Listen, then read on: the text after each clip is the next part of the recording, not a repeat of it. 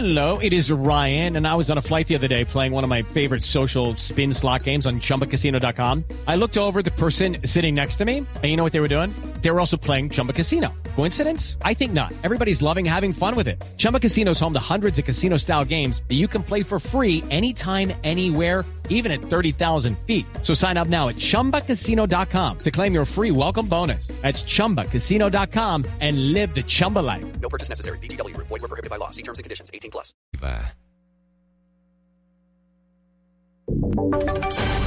Voces y sonidos de Colombia y el mundo en Blue Radio y bluradio.com, porque la verdad es de todos. Dos de la tarde en punto, hora de actualizar noticias en Blue Radio. Arrancamos con información de última hora, un accidente de tránsito que se produjo en carreteras del departamento de Santander, específicamente en un sector conocido como La Renta. En ese lugar, un bus con 21 hinchas del Atlético Bucaramanga se volcó. Hasta el momento, la información preliminar habla de que nueve personas resultaron heridas. En cualquier momento iremos al departamento de Santander para conocer detalles de lo que ha pasado con este accidente de tránsito. Sergio Díaz, muy buenas tardes y qué se sabe. Hola, buenas tardes. Justamente acabamos de llegar con Blue Radio aquí a la vía Bucaramanga que conduce a Barranca Bermeja, exactamente en el sector que se conoce como La Renta. Hasta ahora la información eh, sería especular, sin embargo, lo que dicen testigos es que un bus que se movilizaba con 21 hinchas del Atlético Bucaramanga que se desplazaban hacia la ciudad de Barranca Bermeja a presenciar el partido contra Alianza Petrolera se salió de la vía y se volcó. Por ahora la información que nos dan es de nueve personas heridas que ya fueron trasladadas en ambulancias hacia Bucaramanga, donde serán atendidos en centros asistenciales. Pero justamente me encuentro a esta hora con una persona que está en el lugar y que nos puede dar más información. Exactamente qué información o qué sucedió exactamente en este punto. Muy buenas tardes para todos, mi nombre es Javier Herrera.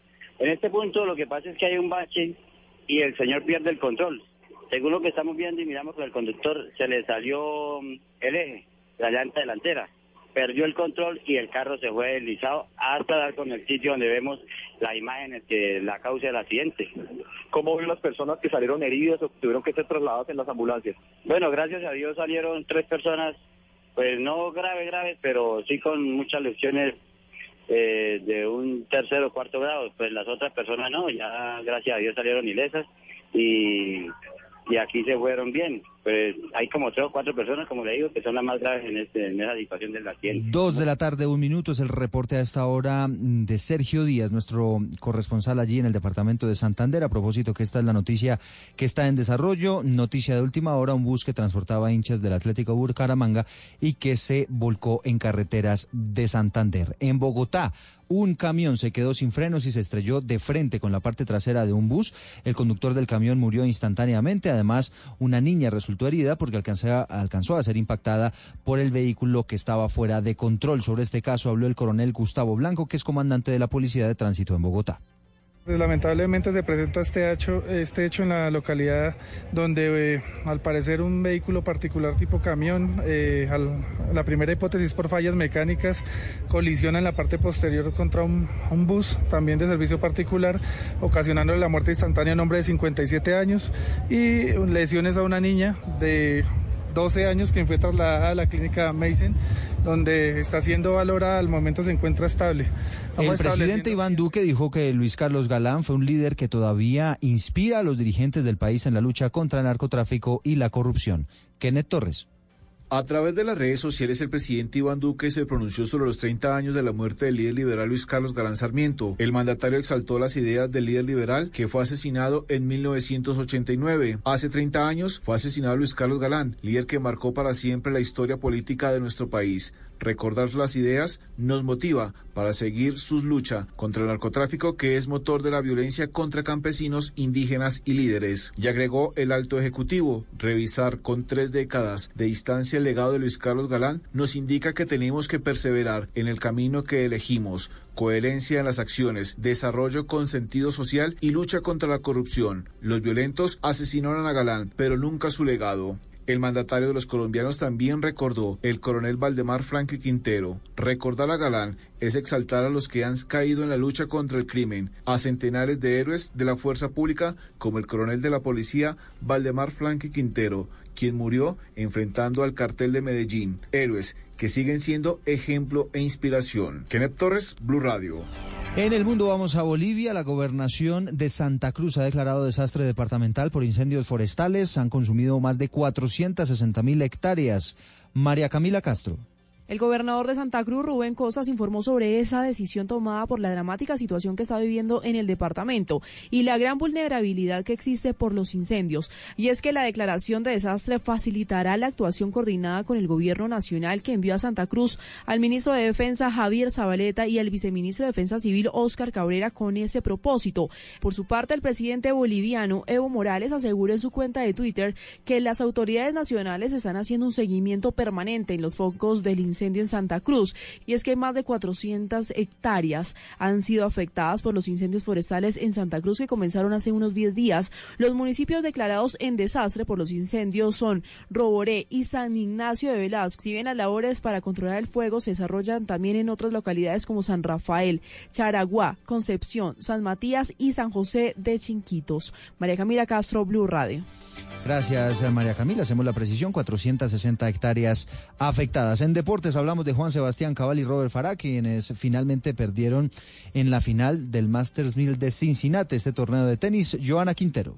Una hora y 34 minutos duró el partido en el que Juan Sebastián Cabal y Robert Farah perdieron la final del Master 1000 de Cincinnati ante Iván Dodig y Filip Polasek con parciales 6-4, 4-6 y 6-10. El próximo reto de Cabal y de Farah será el US Open, el último de este año, que comenzará el próximo 26 de agosto. Y cerramos con fútbol femenino. Hoy se cierra la fase de grupos de la Liga Profesional. Cúcuta enfrentará a Bucaramanga. Este partido será a las 2 de la tarde, así como el resto en simultánea. Medellín recibe al Once Caldas, Orso Marzo visita al Tolima Pasto jugará ante el Huila, América visita a Cortuluá, Real Santander jugará con Junior y Pereira con Nacional. Joana Quintero, Blue Radio. Noticias contra reloj en Blue Radio. Estamos atentos porque el Ministerio de Transporte identificó que en los departamentos del Valle del Cauca, Antioquia, Santander, Cesar, Cundinamarca, Huila, Tolima, Bolívar, Atlántico y Córdoba son las zonas donde más muertes de motociclistas ocurren en las vías. Y la cifra que es noticia hasta ahora, los 50 años que está cumpliendo la composición de la Hamaca Grande, uno de los vallenatos más emblemáticos que tiene nuestro país. Dos de la tarde, seis minutos, ampliación de estas noticias en blueradio.com, ya viene Mesa Blue. Ricarina, Ricarina, Ricarina, es la que me fascina. De las mejores cosechas del más puro trigo importado, traemos a su mesa Ricarina, la harina fortificada con vitaminas B1, B2, hierro, niacina, ácido fólico y todos los nutrientes que hacen las delicias de sus platos preferidos. Trabajamos pensando en usted.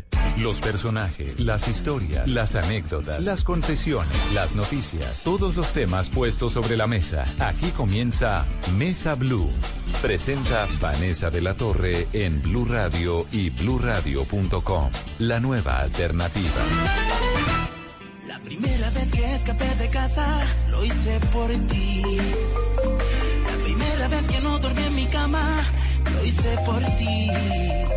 Fue la primera vez que le mentí a mis padres y que recibí el castigo de mi madre. La primera vez que fui desagradable, lo hice por ti. Y hasta me escapaba de la escuela y no completaba mis tareas. No. Bienvenidos a Mesa Blue.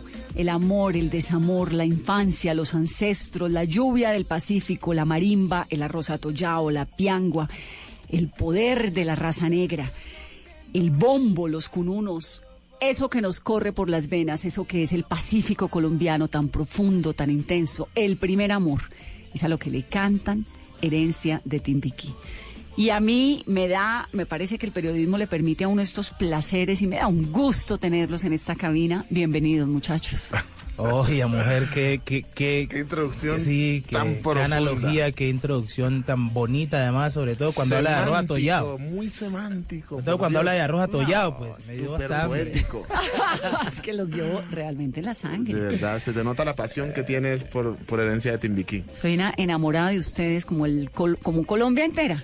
Que ha descubierto este Pacífico. Bueno, el Pacífico tiene unos músicos tremendos, pero sin duda ustedes han llevado la música nuestra, el folclore del de Colombia, el Pacífico, pues a unos niveles y a unos recorridos del mundo que de verdad se merecen todos los aplausos y todos los reconocimientos y les agradezco mucho estar aquí en esta cabina el día de hoy. Pues muchas gracias. Uno con tanto halago se, se, pare- se- se pone como bobo. Pero no se le nota. A Wegner, William Angulo y Enrique Riascos con su marimba. primera aventura, solo por ti. Yo salí del vacío. Eh, mi primera locura es una canción que eh, hicimos con un artista urbano que se llama Jedi Álvarez, que para, bueno, eh, benemérito placer de nosotros, nos encontramos con un gran ser humano también, una persona que con lo que habla construye. Y ha sido pues ya, además de la canción, un, un- un completo placer eh, vivir esta experiencia y que como resultado de una canción de este tipo, creemos que ¿De- una de canción quién es la letra, lograda, una, una letra de Beckner Vázquez. Que Wegner es un compositor tremendo, Sí, ¿no? tremendo, tremendo, es el mejor. ¿De dónde sale esta canción, Wegner? Esa canción sale de todo eso que usted dijo cuando empezó a hablar. Definitivamente, eh, ese, es en lo que me enfoco a la hora de componer. Todas esas cosas tan semánticas y tan poéticas que usted, con las que usted empezó el encabezado de esta entrevista, son las que mue- me mueven a mí para, para, para hacer las letras. Eh, ahí me, me toca vivir pendiente de las metáforas, de los símiles, de, la, de, de- de todos esos recursos literarios que, que han sido de, de- de escritores de libros para poder, digamos que adornar lo que es una realidad que para mí y para, y para nosotros es mágica. Por eso nosotros mantenemos en constante pelea con nuestros padres. ¿Por qué? Porque nosotros vivimos ya en la ciudad. ¿Ustedes viven en dónde? y- en, en Cali. Ya no viven en Timbiquí. No, nosotros vamos a Timbiquí a pasear, a- pero se enferman y, y tú sabes que en el Pacífico no hay no hay salud de primera mano, hay, hay hospitales de primer nivel simplemente. Entonces cuando ya hay un- una, una, una afectación importante de, de alguna parte del cuerpo, toca traérselos a la ciudad donde hay Claro. una, mayor- una mejor asistencia. Eso es un problema para sacarlos de allá. ¿No les gusta? No, y eso, es- eso es una No, pero pelea. es que ¿quién va a querer salir de allá? Exactamente. Si va uno y no quiere irse. Mantienen atrapados con esa magia. Entonces, eh, es, es a eso lo que le cantamos. Y por eso, desde los niños hasta los ancianos, eh, se enamoran de nuestras letras y nos sentimos muy privilegiados por eso. Se le cantan un montón a los ancianos, ¿no? A los ancestros, al pasado. Está como, como presente. Y ahora que me, que me dice Wegner lo del papá, pues lo los papás, pues entiendo un poco más. ¿Por qué? Porque esa presencia como de los ancestros en la música. Definitivamente nosotros creemos en, en cosas que, que- que otra gente no cree quizá. La cosmovisión nuestra va más allá de lo que se puede, de lo que se puede ver. Tenemos, digamos que una especie de, de transgresión mental, si se puede decir.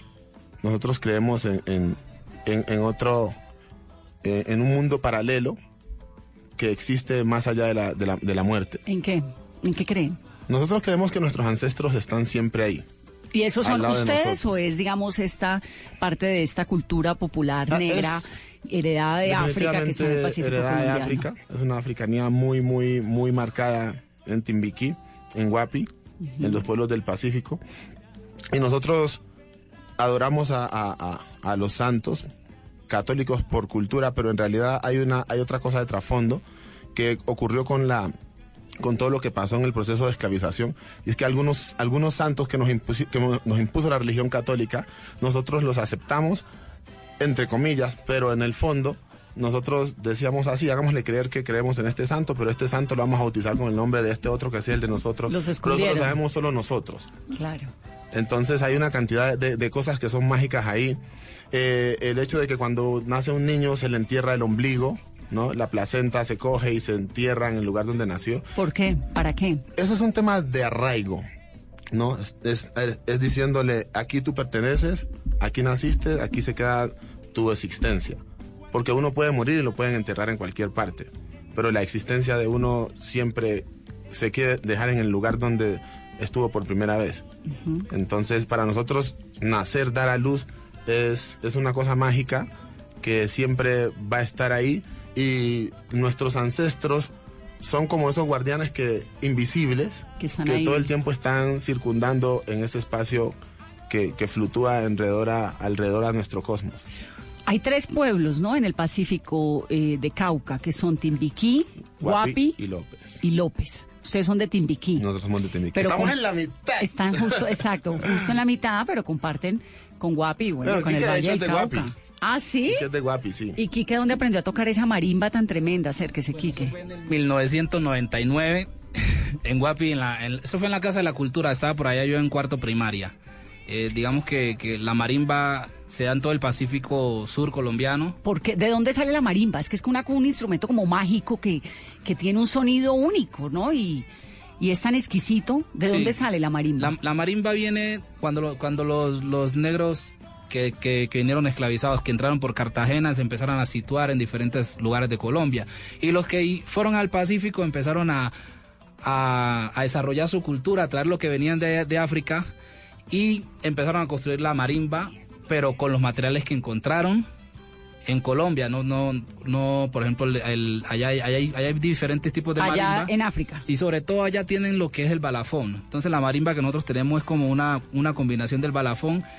Y pero a través de los años esa marimba empezó a, sent- a- a sufrir muchas transformaciones, unos cambios y al final eso se volvió netamente colombiano. La marimba que tenemos ahora, la de Chonta, es netamente colombiana, con productos colombianos. La chonta es un árbol. Exacto, que es de la palma del chontauro, de la familia de la, pal- de la palma del chontauro, porque hay diferentes palmas de, de- de chonta.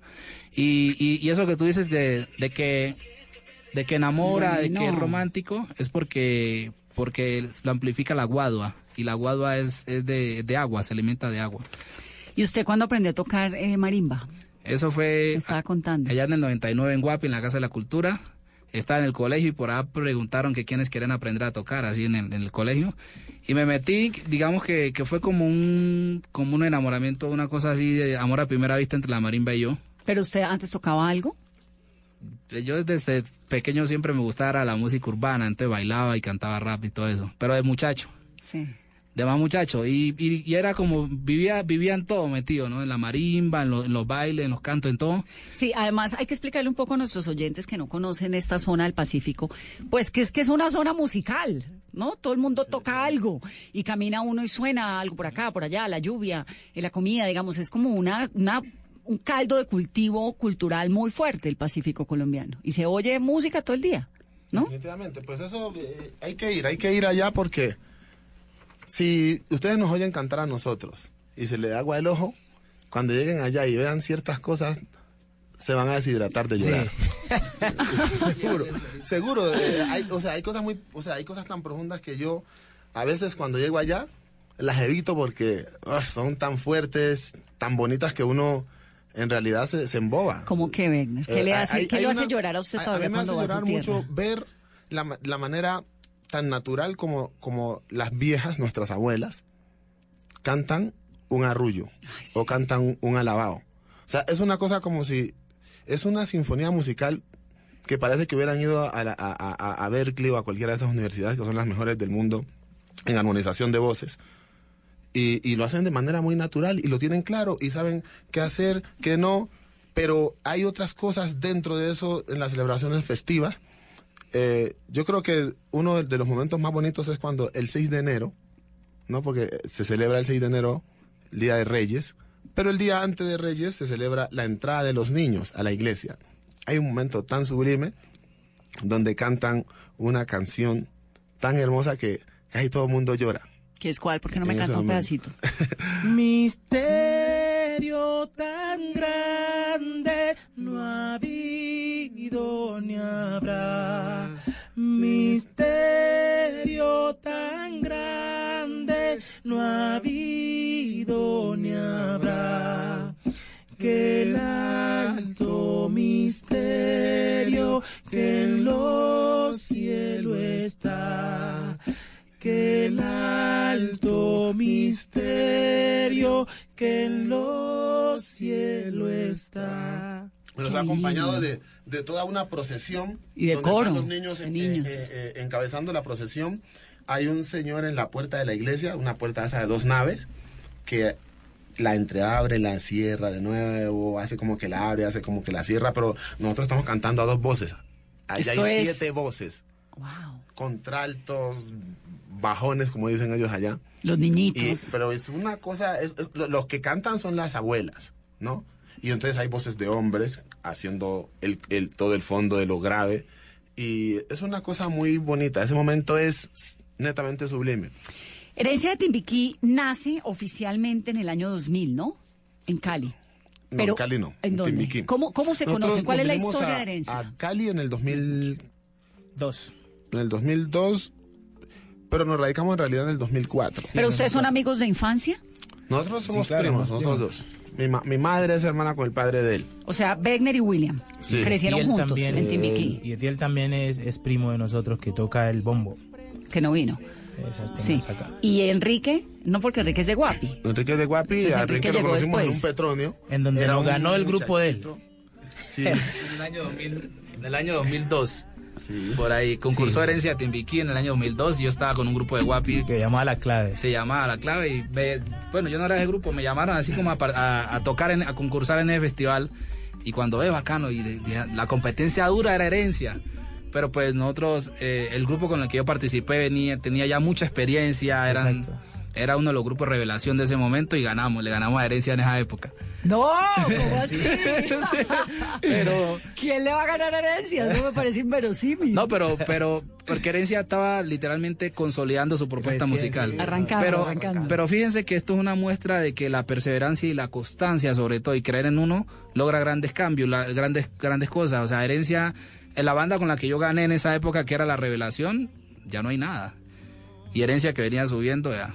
Y, y actualmente es la banda, la banda que, que está, Sí, total. que está punteando. Entonces, Entonces, pero entonces espéreme, antes de que me cuenten cómo aterriza Enrique, que, que por lo que entiendo pues fue en el Petronio, ustedes dos, Werner y William, eran amigos de infancia, primos, crecieron juntos. Bueno, eh, cuando nosotros vinimos de Timbiquí en el, en el 2000, a finales del 2003 para el 2004, ¿Se fueron que para decidimos, ven- herencia A lleva Cali. A para Cali. Cali, desde, desde el 2000 hasta el 2004, pues digámoslo así, cuatro años, en Timbiquí, y, y hacíamos de todo en Timbiquí, y bueno, en Timbiquí ya no había para dónde coger con la Pero ya tocaban y tenían su grupo Claro. los dos y, y qué hacían y estudiaban y cuántos años tenían. algunos, William por ejemplo estaba en el colegio, y eso tocaba cada ratico hacerle cartas porque los profesores se enzorraban y que no, que va a perder el año, que no sé qué, pero pues éramos buenos estudiantes, entonces ahí lo que nos molestaba era la disciplina, que no, que si ya ha faltado tantas clases puede perder, y me tocaba a mí como director todo el tiempo estar con los profesores, venga, y, estar sorteando la cosa y llevarle la serenatica el día de la cumpleaños al profesor, a la esposa, al hijo, llevarle un, un regalito de acá de Cali cuando venía. Tocarle la sensibilidad. Sí, y, y- y- y manejar todo eso. Entonces los- ya han pasado cuatro años, nos empezamos como a aburrir, ya no había mucho que hacer, empezó a entrar la delincuencia al Pacífico, los grupos alzados en armas, eh, se, volvió, se empezó a volver el territorio hostil y nosotros que ya queríamos venirnos hace rato, pues tuvimos una razón más para arrancar. Nunca se metieron con nosotros, los grupos, no podemos decir lo que no Ni es se han metido. ni se han metido, pero nosotros dijimos, este no es el ambiente nuestro, queremos irnos. Arrancamos un día con los meros pasajes de Timbiquí a Cali. ¿Cómo llega uno de Timbiquí a Cali? Entonces, nosotros venimos en, en- en- Por, por lancha. en lancha. Todavía, Por lancha. todavía no había pista de aterrizaje, ya estaban haciendo la llevaba como 15 años haciendo esa pista y no habían terminado. Ya hay una pista pequeña, Sí, pero igual es, no es tan fácil. Toca uno coger el río Guapi, ¿no? No, toca, toca, toca, Hubo una época que se iba por Guapi en avión. Sí, toca irse a Guapi allá. para de Guapi coger avión. Pero nosotros cogimos lancha, mar abierto hasta Buenaventura. ¿Cuánto se demora De uno en lancha desde En Timbiquí ese entonces eran tres horas pasaditas. a Buenaventura? Ahora ya es me- mucho menos. Y de ahí coger un, un bus pues hasta Cali. Claro. Llegamos aquí a Cali y aterrizamos y bueno. Y llegaron a Con una mano adelante y otra Llegamos al atrás. terminal y teníamos, Ah, no. Teníamos 20 mil pesos y éramos 14 para llegar a un, a un lugar. Sí, para quedarnos. Entonces no nos alcanzaba porque un- un- el pasaje más, más económico de un taxi, que era la mínima en ese tiempo, costaba 3 mil y algo. Y había que coger tres taxis para personas nomás. Sin contar, sin contar con los Sin contar con Y los ustedes venían con su marinda, su chum, todo. Todo. todos los elementos. Imagínate ¿Y iban a llegar a dónde? ¿O no sabían? Había que definirlo. Había que ¿A dónde definirlo. fuera? Sí, vamos a llegar a cualquier parte. la- del, del terminal, o sea, nosotros ahora, ahora que ya que ya vemos que la gente se comporta de esa misma manera, entendemos Sí. cómo se sintieron nuestras primas cuando le dijimos, vea, nosotros estamos aquí el termi- en el terminal, ¿será que nos podemos quedar en su casa? ¿cómo? ¿Y ustedes cuántos son? Somos 14. ¿Cómo? ¿En serio? Sí, somos, pues nosotros venimos a grabar un, un álbum y, y, y, pues necesitamos dónde quedarnos y ta, ta, ¿Y ta. tenían No algún contacto ser. musical con alguien o nada? Esto fue... Te- ah, teníamos, Vamos a ver qué. Teníamos un contacto de... el- en ese entonces nos apoyaba el alcalde del municipio. Pero tú sabes que... Sí, pero tú sabes que eh, eh, eh, en la legalidad de la municipalidad y la administración, la administración hay que manejar ciertos, ciertos tiempos, no se puede sacar el dinero porque sí. Claro. Entonces nos, ven- nos vinimos y tocó esperar a que la gestión se diera. Bueno, pudimos grabar al final el álbum, pero pues pasamos por todo eso. Y ¿no? llegaron a Cali donde las primas los 14. ¿Y qué? Era una cosa... Un hacinamiento de locos, absoluto. Es lo que llaman hacinamiento. Eso fue una experiencia muy bonita porque es cuando uno empieza a darse cuenta realmente quién está preparado y tiene la, ma- la madera para afrontar una situación de esta y decir yo sueño con esto y quiero llevarlo hasta la última hasta la última ¿Y consecuencia. qué soñaban en esa Entonces, época? en ese ¿Qué era momento lo que querían? en ese momento nos dimos cuenta que algunos chicos no tenían ni la ni la, ni la proyección de lo que querían ser, sino que lo hacían como hobby. Esos fueron los que se regresaron. Claro. ¿Y ustedes tenían cuántos años? En ese tiempo yo tenía 17 años. Eran chiquitos, ¿no? ¿Y Werner cuántos? 20. 22. 21, Sí. por ahí. ¿Y, ¿Y qué era lo que soñaban cuando llegaron a Cali en esas condiciones? Realmente nosotros eh, Queríamos grabar, cosas- queríamos queríamos grabar. grabar. pero Nosotros pero queríamos grabar. pero también además queríamos ganarnos el petronio. Era un sueño enorme para nosotros en ese Venimos a momento. prepararnos acá Sí, a Cali exacto. para ganarnos ese berraco petróleo. Y ese fue el primer petronio. ¿Y ahí es donde se llaman herencia? Porque Nosotros- herencia, nosotros- el- en el petronio les ponen este nombre, herencia de, herencia Heren- de. nosotros, nosotros le pusimos el nombre, pusieron. el nombre era herencia, Solo. herencia solo.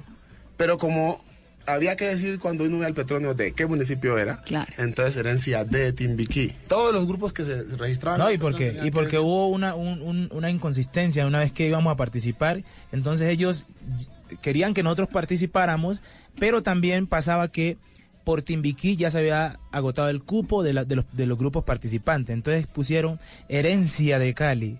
Y eso nos hacía mella en la cabeza, como así que herencia de Cali? Entonces, y la gente de Timbiquí, como, o sea que ustedes ahora son de Cali, pues, pero así atacando en forma. No, no, no, no, no somos de Cali, sino que y la gente no entendía eso. Entonces, cuando pasó este petróleo, inmediatamente fuimos y registramos herencia de Timbiquí. Ah, pero el primero fue Y- herencia de Cali. Se present- pues por eso Pues fue que no era ganaron. herencia solo. Después nos pusieron como de Cali, la organización del petróleo, y después nosotros dijimos, no, esto hay que cambiarlo ya. De inmediato. Entonces, herencia de Timbiquí. Y saber que ese berraco herencia de Timbiquí, ese, de Timbiquí que le pusimos al final, es más retumbante en la gente Sí, que el mismo que el mismo herencia. O sea, Claro. la gente nos, nos ve en la calle, ¡Ey, Timbiquí, bien o no! No, y además internacionalizaron Timbiquí. ¿No? Porque en el mundo ya suena herencia de Timbiquí y la gente que los oye en Dinamarca, en Suecia, a donde vayan, hay. Ah, estos son los de Timbiquí. Pero esto, esto es importante contarlo porque hay mucha gente que, que cree que uno llega de una vez a, a estar en blue.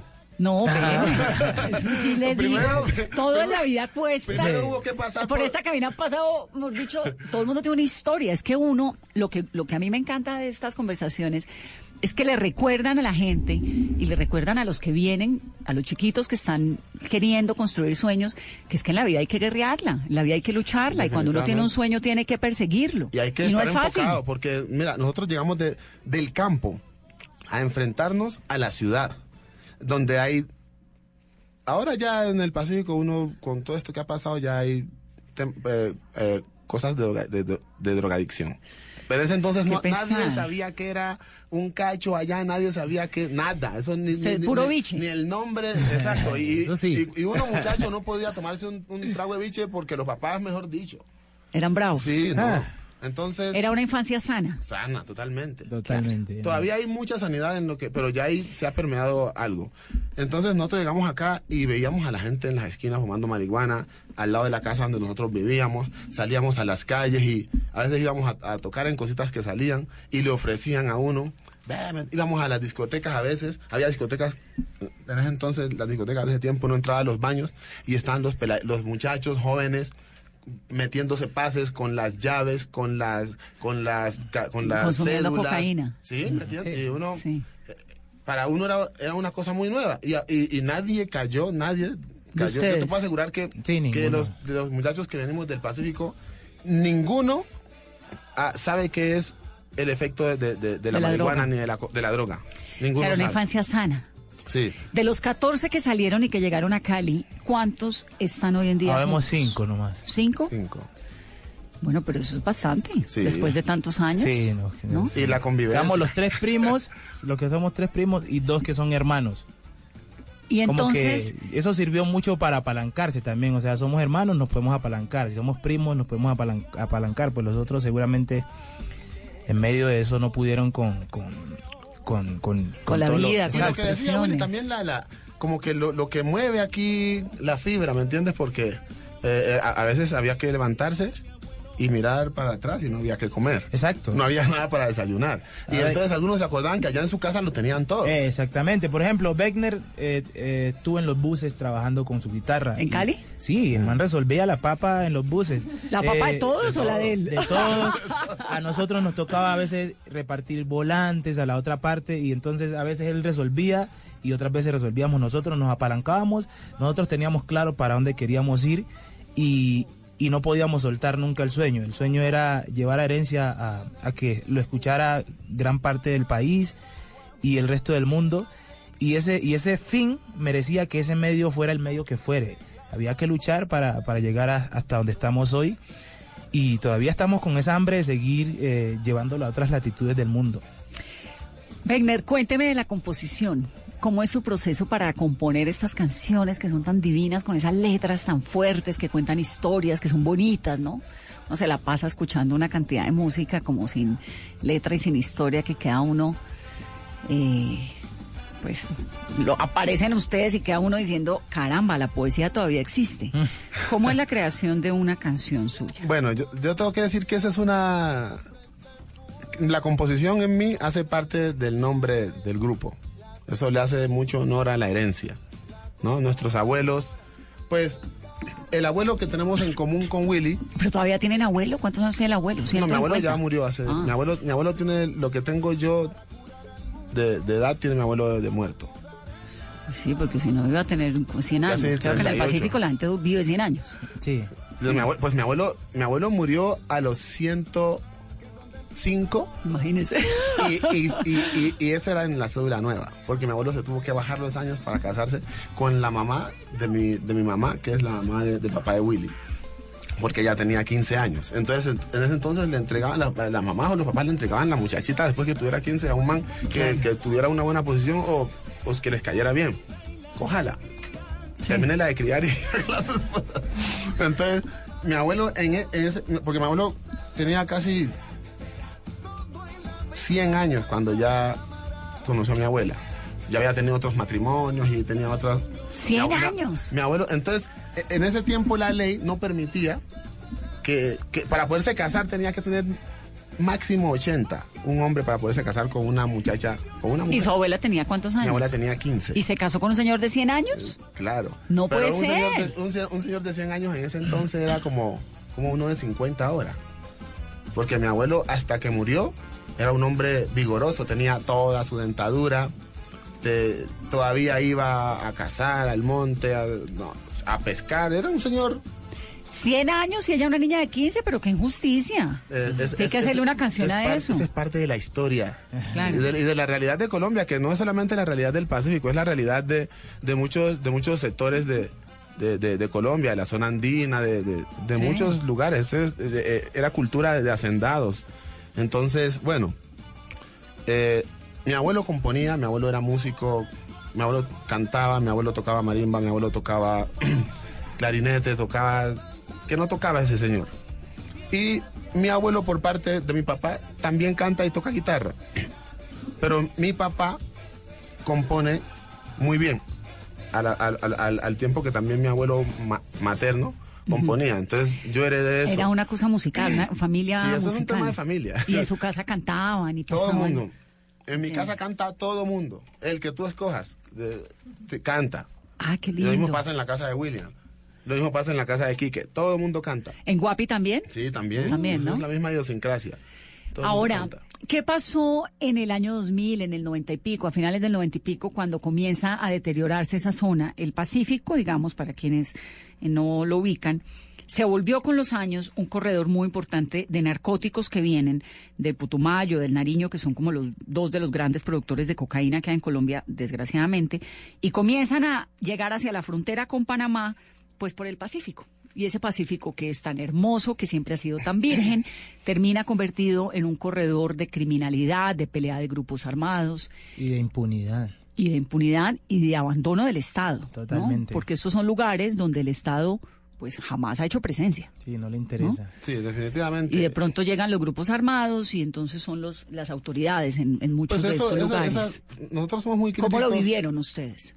eh, nosotros somos muy críticos con esos temas y, y- y eso ha hecho que no solamente seamos músicos, sino que también nuestra parte social o política se, se desarrolle y, y esté, y esté a la par, a la par con, con la música. Eh, porque tenemos nuestras familias allá y porque es nuestro territorio, Claro. nuestra tierra. Nosotros veíamos, porque empezó como que, bueno, pasó alguien por ahí, porque cuando nosotros éramos niños, la guerrilla pasaba, pasaba por ahí, ¿no? Porque era, era el camino. Sí. Se trasladaban de un lado a otro por ahí, pero nunca se asentaban allí. De repente empezaron algunos grupos a asentarse allí, se quedaban una semana, después se quedaban un mes, después y ya se fue Y el volviendo. ejército por ningún lado. Y no había ejército. El, el alcalde de ese entonces, que fue Aureliano, hizo toda la gestión con los... y logró que el ejército... pues, Tuviera una base cerca. allí. Sí.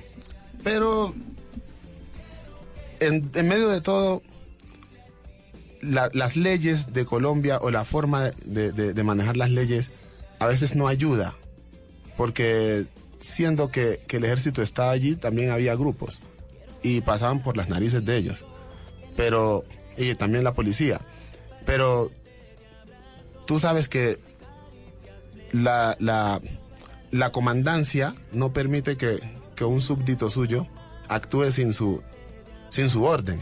Y eso uno lo tiene clarísimo. Entonces, si no viene una orden desde arriba a que, a que se trate de sacar a un grupo, no lo van a hacer. Claro, y ahí se ¿no? asentaron. Y, y se asentaron. Y luego los como zona enemigos. roja, nadie decía nada, nadie paraba bola. Y se les fue volviendo normal a la gente convivir, Convivir. con grupos alzados en armas. ¿Y todavía? Lo que es el, ocu- el oscurantismo. Sí, todavía, todavía hay unas secuelas grandísimas de eso. Eso permitió después que, después que, que llegó la, la- el tema de la, de, la, de, la, de, la, de la droga, que por el corredor, descubrieron que había oro y llegó la minería ilegal, ¿no? Y esa es una de las razones por las que yo digo que, que al Estado no le, ha, no le ha interesado que haya carretera para allá. Porque eso hace que, que, que, que, tus posibilidades económicas te- Mejoren. No, te den, la, te den la capacidad de entrar y salir del territorio. Ah, claro. Porque no todo el mundo tiene para pagarse un avión. En cambio, si era una carretera, muchísima gente seguramente no estaría allá obligados a trabajar en lo que hay. Porque pueden tomarse un bus que vale muchísimo menos. ¿Y qué es lo que hay? e irse. Digamos, ¿de qué vive la gente en Timbiquí? Pues la gente ha vivido, mira, siempre pesca, minería y agricultura. Lo que pasa es que cuando llegó la minería ilegal, la, la captación de recursos se, se elevó a una escala muy alta. Y los ríos, estos ríos del Pacífico que son tan cristalinos, tan puros en la mitad de una selva, pues impresionante, unas maniguas muy profundas, hoy en día son ríos contaminados. Pero ¿Sí? seriamente, y entre otras cosas, eh, de, de la contaminación, se tiene que decir que el costo de vida se subió muchísimo, Muchísimo. pues porque como, como la gente tranquilamente en un fin de semana podía tener en el bolsillo 7, 10 millones de pesos. Entonces ¿Por qué? la ¿Por la minería? Sí, por la minería, y minería ilegal, pues, o sea, deja muchos recursos, pero también deja una debacle terrible en el territorio. Y hoy como consecuencias, pues incluso, o sea, hay mucha gente que le están haciendo otras extremidades por, por el, el mercurio y todo esto. Deformaciones por el- Deformaciones y un sinfín de enfermedades, pues como chunches y todas esas cosas que le dan En a la el gente cuerpo, en la el piel, cuerpo, ¿no? o sea, eh, y también el, el- el nivel de, de- de malaria tan impresionante que hay en, la loca. zona en, este- en estos momentos. Entonces, mucha Claro, gente... pero lo de la eh, malaria también tiene que ver con eh, las aguas estancadas. y Total. las- pero ¿cómo no van a guardar el agua si no tienen acueducto? No, y, y ¿No? porque... Y ¿O tienen acueducto en Timbiquí? porque lo que genera lo que genera precisamente el, el tema de la malaria es que en la min- la minería salvaje es una minería que deja un montón de huecos en los territorios Entonces ahí se acumulan no es las que no es que se trabaje y después se, se organiza el terreno Sí, no si se unos tapara la huecos brecha que se hace, pues no habría estanque. Exactamente. Sí, Entonces porque queda un lugar- el, el río es muy inmenso y siempre hay de dónde tomar agua para, para trabajar, para que laven la tierra, para lo que haya que hacer. Sino que pues la gente... Mantener una retroexcavadora en un día cuesta mucho dinero, porque consume mucho combustible. Entonces, abrí el hueco, ¿cuánto me cuesta tapar ese hueco si tengo que gastar mucho combustible que lo dejo ahí? Arranqué y me voy a abrir otro hueco a otro lado. Exacto. Y esos como son huecos que no quedan dentro del río, quedan en, en- en los territorios, son aguas muertas. Aguas estancadas. Exacto, de ahí es de donde viene, donde viene la malaria. Totalmente. Lo que está cerca El del río, el la río tiene el poder de, De cuando- exacto, de taparlo, de, de- de modificarlo. Hay, un, hay muchas playas que se han formado y que son muy bonitas porque han trabajado territorios cerca a, a las riberas del río. Entonces, cuando el río se desborda, coge y lava y trae sedimentos y tapa eso. Y entonces empiezan a nacer nuevos arbustos y nueva, nueva, nueva naturaleza. ¿Y pescado? ¿Siguen consumiendo pescado Sí, local? consume aún. Está casi que un tema ya de, de, de- de alerta roja. Mm, Sí. Por el Claro, mercurio. Mercurio, claro. Pero todavía se consume. Es muy triste, ¿no? Muy Sí, pues, o sea, yo creo que entre otras cosas, las consecuencias de, de las deformaciones y los chunches tiene que ser también de los alimentos que se consumen, como el pescado, que ya vienen pues con el mercurio. Se dice que no, que no es, es, es tóxico, pero claro está, como el glifosato también es tóxico. La gente que ha vivido el glifosato, el glifosato en el Pacífico cae al río. Y se riega toda la gente. Cae y, al río. y en Timbiquí, en esas zonas, el río pues es el principal motor de Totalmente. desarrollo, ¿no? O sea, el río- Toman el agua del río, comen el agua del el río. río es la, la fuente hídrica por, por excelencia. O sea, de allí es donde se consume todo el agua. Y además es, es, la, es la vía para los vehículos. Claro. Porque se tiene que andar en lanchas y en canoas. Claro, son las autopistas. Son las autopistas. Entonces, ahí está el tema. Y, y, y, y, y con, el, con lo de las con lo de la, de, la, de las retroexcavadoras y la minería ilegal, también habría que empezar otro proceso de no, no, no quemar como muchas veces han ido a quemar toda la maquinaria. Dejan a esa gente sin trabajo porque ya, ya, o sea, ya, ya lo está hecho. Pero ¿qué pasa cuando queman 30, 40 retroexcavadoras? Se quedan cientos de personas, Sin de trabajo. familias Uy, sin pero trabajo. además es que hay y la de- delincuencia, eso se vuelve una cosa como Sí, cuando tú tiras un, un pedazo de carne a- a- a me- en la mitad de, de- de- de unos lobos.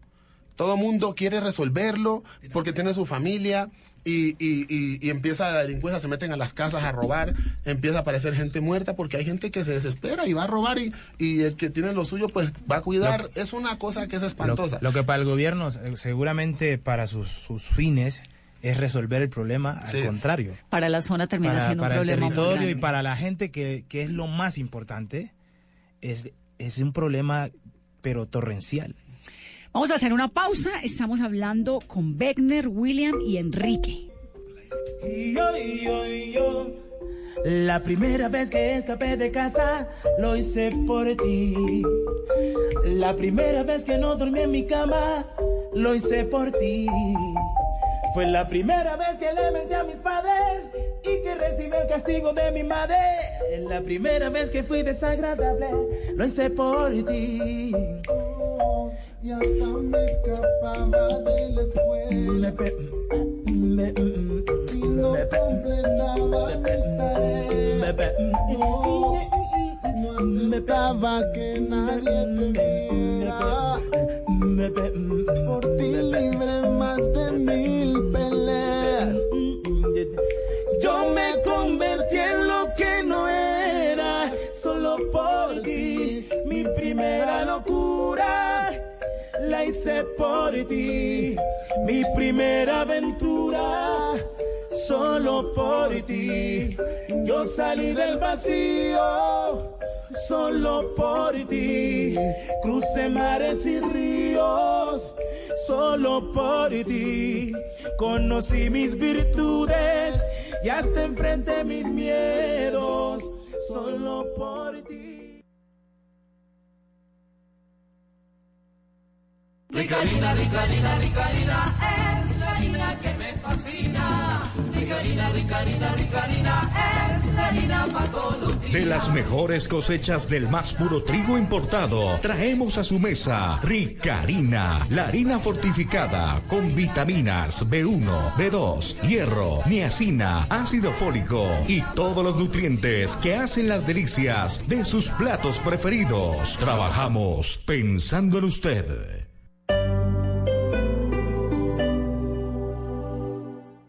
Quitemos el individualismo y la crítica de nuestras vidas. Trabajemos en equipo para que Colombia sea 100% solidaria. Te invitamos a que el próximo domingo 25 de agosto dibujes en tu cuerpo o en una camiseta tu valor más humano y sal a la gran caminata de la solidaridad. Descarga la app Caminata Digital disponible en App Store y Google Play. Patrocinan Efecti, Cine Colombia, Banco de Bogotá, Banco Avevillas, Punto Red, Papas Margarita, Apoya Ministerio de Cultura, Participa Alcaldía Mayor de Bogotá, Te Amo Bogotá. Estás escuchando Blue Radio y bluradio.com. El Teatro Mayor Julio Mario Santo Domingo en coproducción con la Ópera de Colombia presenta El Barbero de Sevilla de Rossini con la Orquesta Filarmónica de Bogotá 21, 23 y 25 de agosto. Compre ya sus entradas a través de primera fila o en taquillas del teatro. Apoya Bancolombia y Caracol Televisión. Invita Blue Radio y Alcaldía de Bogotá. Más información www.teatromayor.org. Código PLEP VSF 207.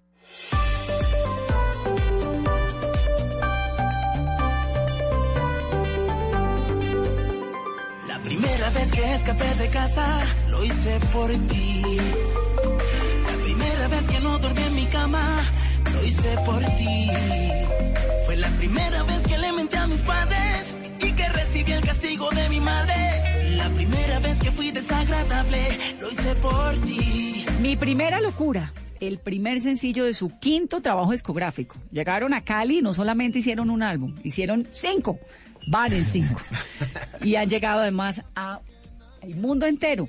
¿Cuál ha sido ese lugar donde han tocado que ustedes dicen, wow, qué orgullosos nos sentimos? Hay varios, eh, hay varios especiales, pero yo tengo que decir que uno que, que era eh, uno de esos lugares soñados, África. William, ¿en dónde? En Zambia, Zambia.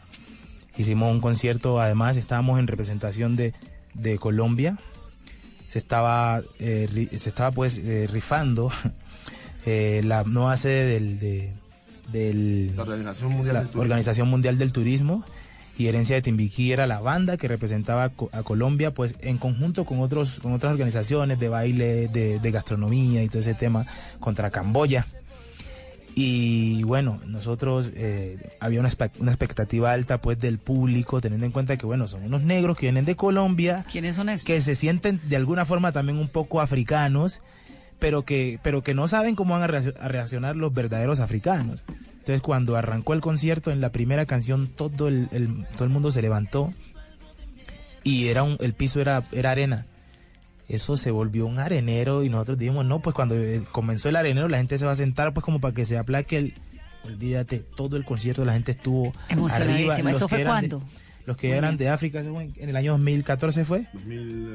2014, que de hecho ese mismo año estuvimos en, en- en Rusia. Fue una cosa loca, entre otras cosas, porque era como el territorio soñado. Claro. Lo conquistamos y Colombia, o sea, arrasó contra Camboya en la, en la, en la definición final, que fue eh, 70-30. ¿Por qué no me cuentan un poquito la historia de, de- de mi primera locura? Que fue, es con Jay Álvarez y tiene como unos sonidos un poco urbanos, me da la impresión. Urbanos, tiene Sí, sonidos ¿no? urbanos. Dígalo sin miedo. Sí. Que a nosotros no nos da miedo.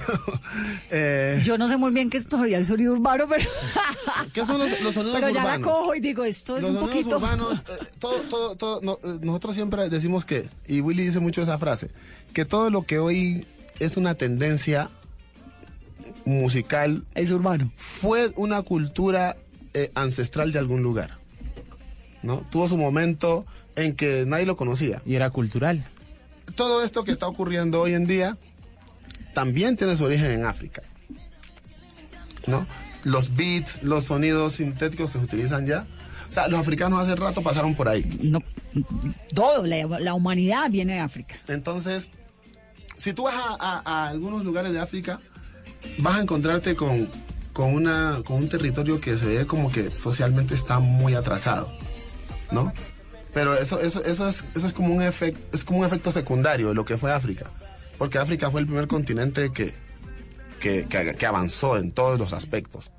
África, el imperialismo africano fue una cosa que no se, que se, se oculta, pero que fue el primer continente que fue van- va- vanguardista, pues que estuvo El en origen todo- del ser eh, humano viene de Totalmente. Entonces, hoy la gente está echando mano de esos sonidos que existieron hace muchísimo tiempo en África. Y, y, y a- al punto que, a pesar de que el- eh, en, en Latinoamérica eh, eh, está mandando la parada la música urbana, los beats, los sonidos que vienen de África hoy mismo son novedosos. Son novedosos. Entonces, ¿qué es lo que, lo que, lo que, por alguna necesidad se, se empezó a implantar eso, a implementar? Porque si no tenían para que un bajista lo hiciera, pues lo grababan y lo llevaban siempre Y para donde tenían. iban y lo tenían, ¿no? No tenían quien les grabara un kick, una batería, un bombo, pues lo grababan y lo llevaban y lo Y tenían. ustedes se sienten cómodos metiendo, ahí que le metieron a esta canción, a, a- a mi primera locura que le metieron de urbano. Urba- hay hay- hay- ¿Tiene hay- batería? Sí, claro. La batería no puede faltar ahí.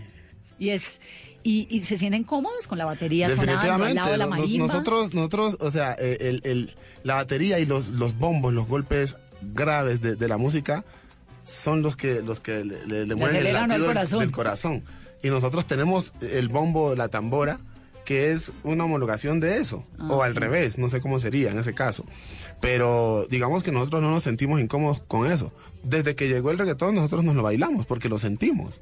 También, o sea, uno tiene que ser musical. Lo que la gente creo que ha, ha criticado siempre es las letras de los reggaetones. ¿No? Porque... No, pues como la falta de, de poesía, es que uno oye herencia Timbiquí, cada letra es más impresionante que la otra y le cuentan a uno unas historias, digamos, toca oír, callarse y escuchar lo que están diciendo, que creo que eso es magistral. Y hay otros, pues, que, que, que, que uno se pegó del nene, del sonsonete, pero no necesita oír nada, no necesita escuchar. Exacto, pero todo, todo tiene, y como para todo hay público, y todo tiene una razón de ser, aquí es donde uno tiene que tener una, una, una mente crítica y, y tener muchísima sensatez.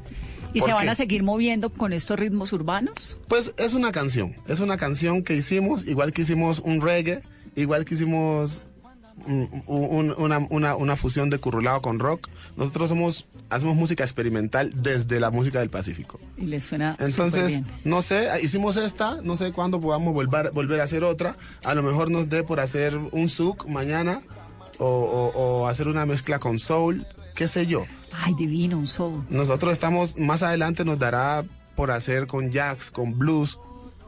Ya hemos metido elementos de RB, de, de, de, de funk, de- de metálica. Nosotros lo que hacemos es, no somos, no somos un grupo folclórico. No, no, Nosotros no, no. somos un grupo de, de, de- de músicas del mundo que toma la raíz de, del folclore del Pacífico porque es lo que siente y porque es lo que lo hace diferente. Ahora, ¿es difícil, digamos, hace- hacer la música que ustedes hacen? ¿Es difícil comercialmente? Pues, o sea, eh, la apreciación que tenemos todos es que todos los procesos tienen una cosmovisión diferente. En el caso, por ejemplo, del vallenato, tuvo unos dolientes muy fuertes en el país que lo pusieron en la retina de todo el mundo. Alfonso López Michelsen, que fue presidente de Colombia, enamorado perdidamente del vallenato. O sea, lo, lo- empezó a, a metérselo tanto a la gente que lo puso en, los matrimonios, que eso, el vallenato era, para parrandear en la calle y los bajamales. Lo puso en la retina de, de- de- todo Colombia y le dijo, no, es que usted se puede casar y que el vallenato sea el vals de su, de su, de su boda. Eso, es- y así fue, o sea, nos puso a escuchar vallenato a todos. Eh, ¿Cuál ha sido el, el proceso de otras, de otras culturas que de pronto a lo mejor no han tenido tan, tan fuertes dolientes, de modo que los procesos se demoran muchísimo más?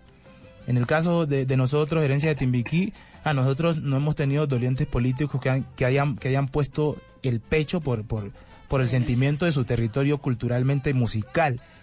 A nosotros nos ha tocado a los músicos, a los músicos frentear todo el tiempo y ser los, los que estamos en la lucha constante. O sea, no tenemos de otra alternativa porque, o sea, los dolientes políticos están, están más preocupados por adinerarse ellos que por, por ver esto como una cosa que, que tenga el valor que tiene. Realmente, incluso tengo que decir que a muchos de nosotros en su momento, hasta que no llegamos a estas latitudes, nos ven es como unos desocupados.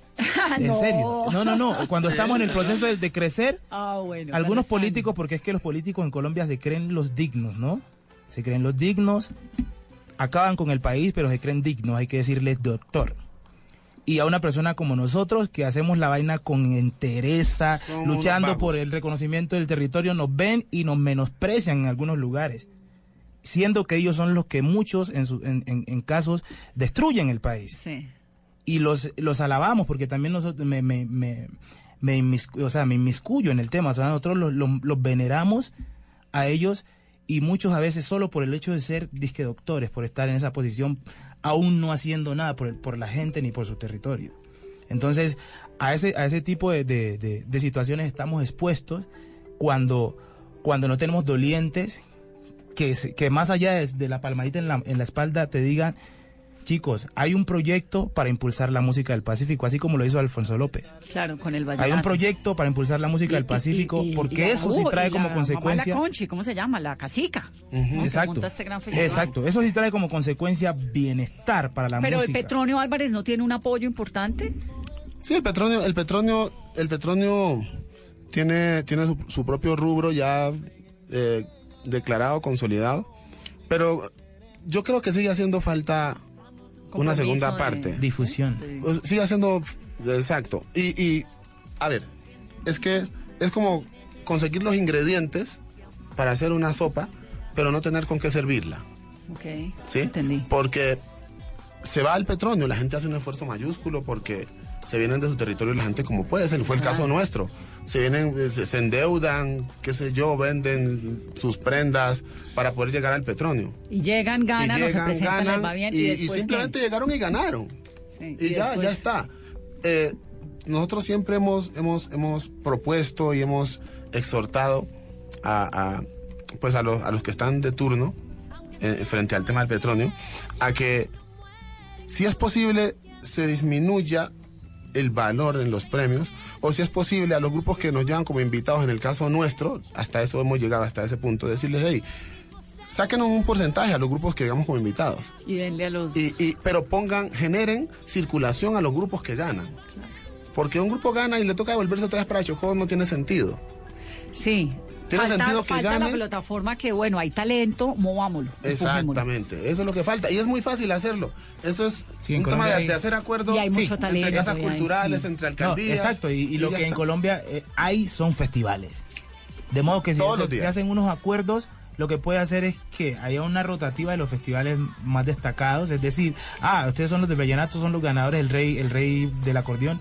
Usted el próximo año va a estar en el Petronio y así sucesivamente y eso lo que, lo que va a generar es que el colombiano se, se empodere más de lo que en esencia Caramba, y que se sienta orgulloso, música. ¿no? Digamos, yo creo que uno como yo que soy vallecaucana y que tengo esta cosa del Pacífico tan metida adentro, yo sí me siento profundamente orgullosa y creo que todos deberíamos sentirnos orgullosos de nuestra música, de nuestros ancestros, de ese ritmo que tienen, de la eh, marimba que suena como los dioses. Pues muchachos, Wegner, William y Enrique, me da mucho gusto tenerlos aquí. No hay a llorar. No, eso sí, imagínense, si me dan ganas de llorar hasta ahora que no me he tomado el primero. Ya fue con dos encima, ni sé. No, es que de verdad Bueno, que me pues. conmueven todo. Y qué rico tenerlos acá en esta cabina. Gracias por venir. A ti muchísimas gracias. ¿Cuál fue su Realmente- primera locura? Realmente ¿La mía? No, pues si todavía no he terminado la última. Realmente es Todos muy chévere. una.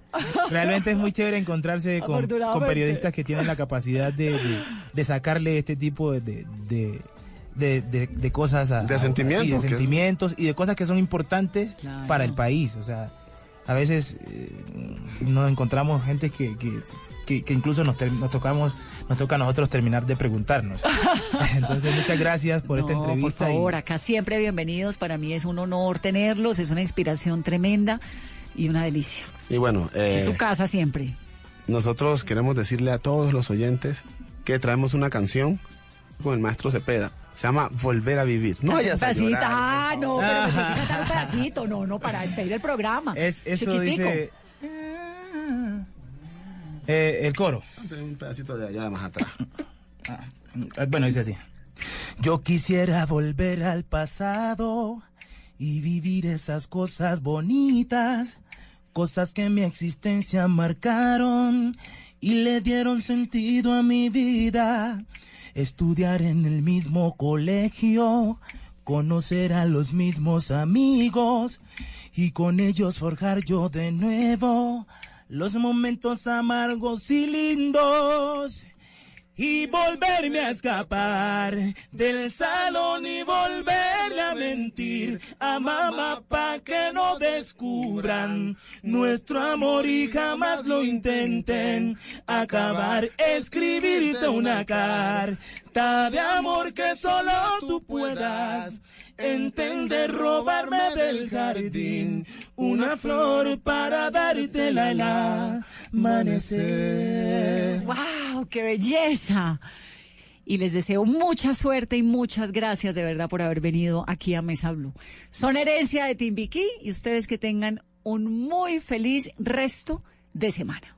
Te regalo la primera planta que en mi vida yo sembré en la tierra. Te regalo el cofrecito que antes de morir me regaló la abuela. Te regalo la emoción que sentí al ver nacer a mi primer hermano. La sonrisa de mamá al verme deletrear y mis primeros pasos. Mi primer amor de infancia y mis primeros zapatos. Mi primera travesura y el desorden de mi cuarto mi primer amor de infancia y mis primeros zapatos, mi primera travesura y el desorden de mi cuarto. Mi primer día de colegio, mi peinado, mi primer cuaderno, mis amigos de secundaria, mi pasado, todo eso. Mi primer día de colegio, mi peinado, mi primer cuaderno, mis amigos de secundaria.